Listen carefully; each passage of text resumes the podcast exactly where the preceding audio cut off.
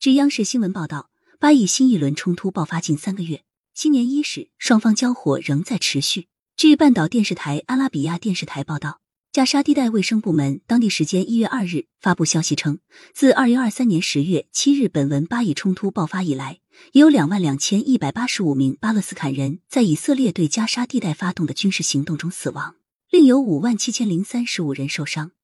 巴以冲突最新动态。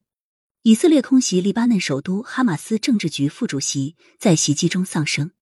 据黎巴嫩麦亚丁电视台当地时间一月二日消息，一架以色列飞机当天向黎巴嫩首都一处哈马斯办公室所在建筑投掷了三枚导弹。哈马斯政治局副主席萨利赫阿鲁里在袭击中丧生。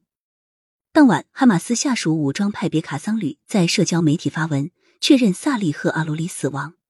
哈马斯称将冻结与以方所有联系。已称不会停止暗杀行动。据以色列陆军电台、阿拉比亚电视台等多家媒体当地时间一月二日晚间消息，巴勒斯坦伊斯兰抵抗运动哈马斯方面已通知调解方，称将冻结与乙方的所有联系，直至另行通知。另据阿拉比亚电视台消息，以色列方面通知调解方称不会停止针对哈马斯领导人的暗杀行动。哈马斯及以色列官方对此均暂无回应。哈马斯称，其行动不会受政治局副主席身亡事件影响。在哈马斯政治局副主席萨利赫阿鲁里于贝鲁特南郊遇袭身亡后，当地时间一月二日晚间，哈马斯政治局领导人哈尼亚发表电视讲话，对贝鲁特南郊遭袭事件遇难者表示哀悼，并表示阿鲁里遇袭不会影响哈马斯行动的进展和升级，以防长哈马斯在加沙不再拥有军事力量时，以军才会结束军事行动。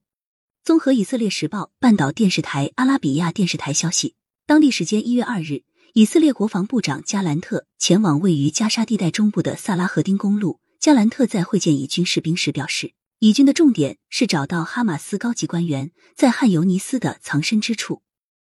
加兰特还表示，直至哈马斯不再是加沙地带的管理机构，且不再拥有军事力量时，以军才会结束军事行动，这需要时间。哈马斯称，除非满足其提出的条件，否则不会释放被扣押人员。综合半岛电视台、阿拉比亚电视台、黎巴嫩麦亚丁电视台消息，当地时间一月二日，巴勒斯坦伊斯兰抵抗运动哈马斯政治局领导人哈尼亚表示，哈马斯已向卡塔尔和埃及表明了立场，其基础是全面停止义军针对巴勒斯坦人民发动的战争。此外，除非满足哈马斯提出的条件，否则被扣押人员将不会被释放。哈尼亚表示，任何没有哈马斯及其下属派别参与情况下解决巴勒斯坦问题的安排都是幻想。以色列方面对此暂无回应。以军称占领加沙城一处哈马斯据点。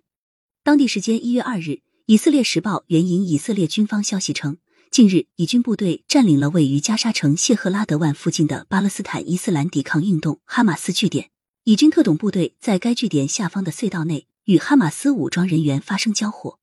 以军称，该据点周围有住宅楼、一所学校和一家医院。哈马斯利用这个据点管理整个加沙地带的军事行动。巴勒斯坦红新月会称，以军再次袭击其汉尤尼斯总部。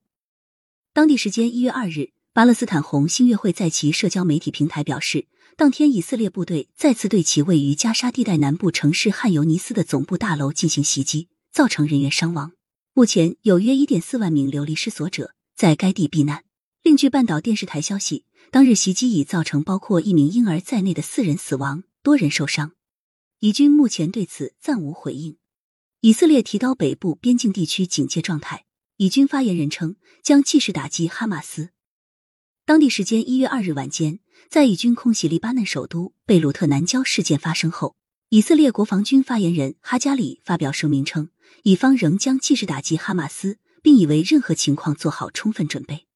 据多家以色列媒体消息，以色列已提高该国北部边境地区的警戒状态，以北部地区非必要过境道路已封闭。周边局势：以色列空袭黎巴嫩首都，已致哈马斯七名成员死亡。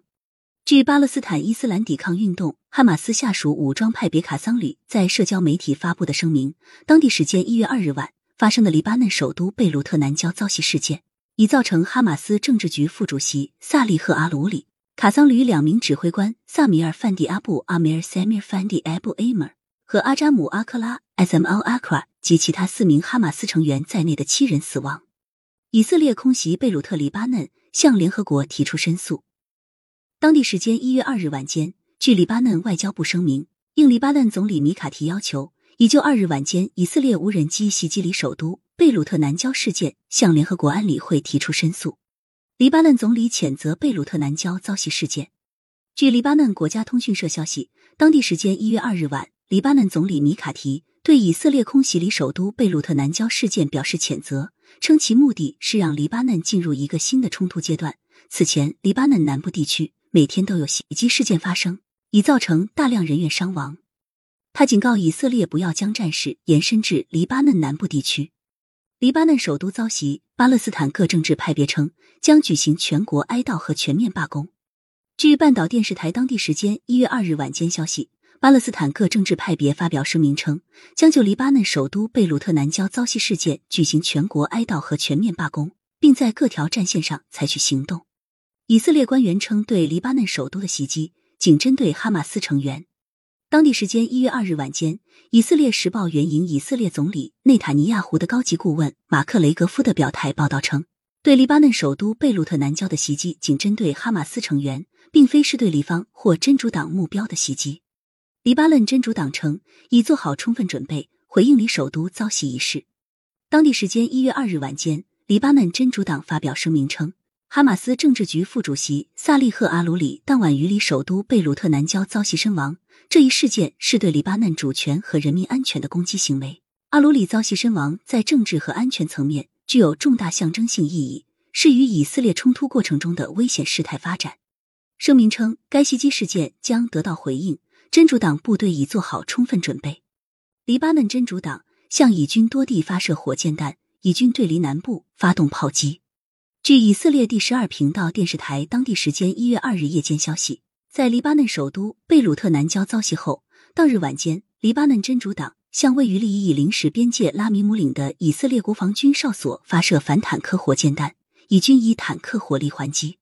此外，黎巴嫩真主党当晚发表声明称，向以色列北部马尔杰地区马纳拉定居点及加尔阿拉姆等地的以军区域发射了火箭弹，并造成伤亡。另据阿拉比亚电视台消息，作为回应，以军对黎巴嫩南部多地发动炮击。黎巴嫩国家通讯社还报道称，一月二日夜间，黎巴嫩东南部胡拉镇郊区遭到以军发射的白磷弹袭击，以军还炮击了胡拉附近的胡宁河谷。感谢收听《羊城晚报·广东头条》。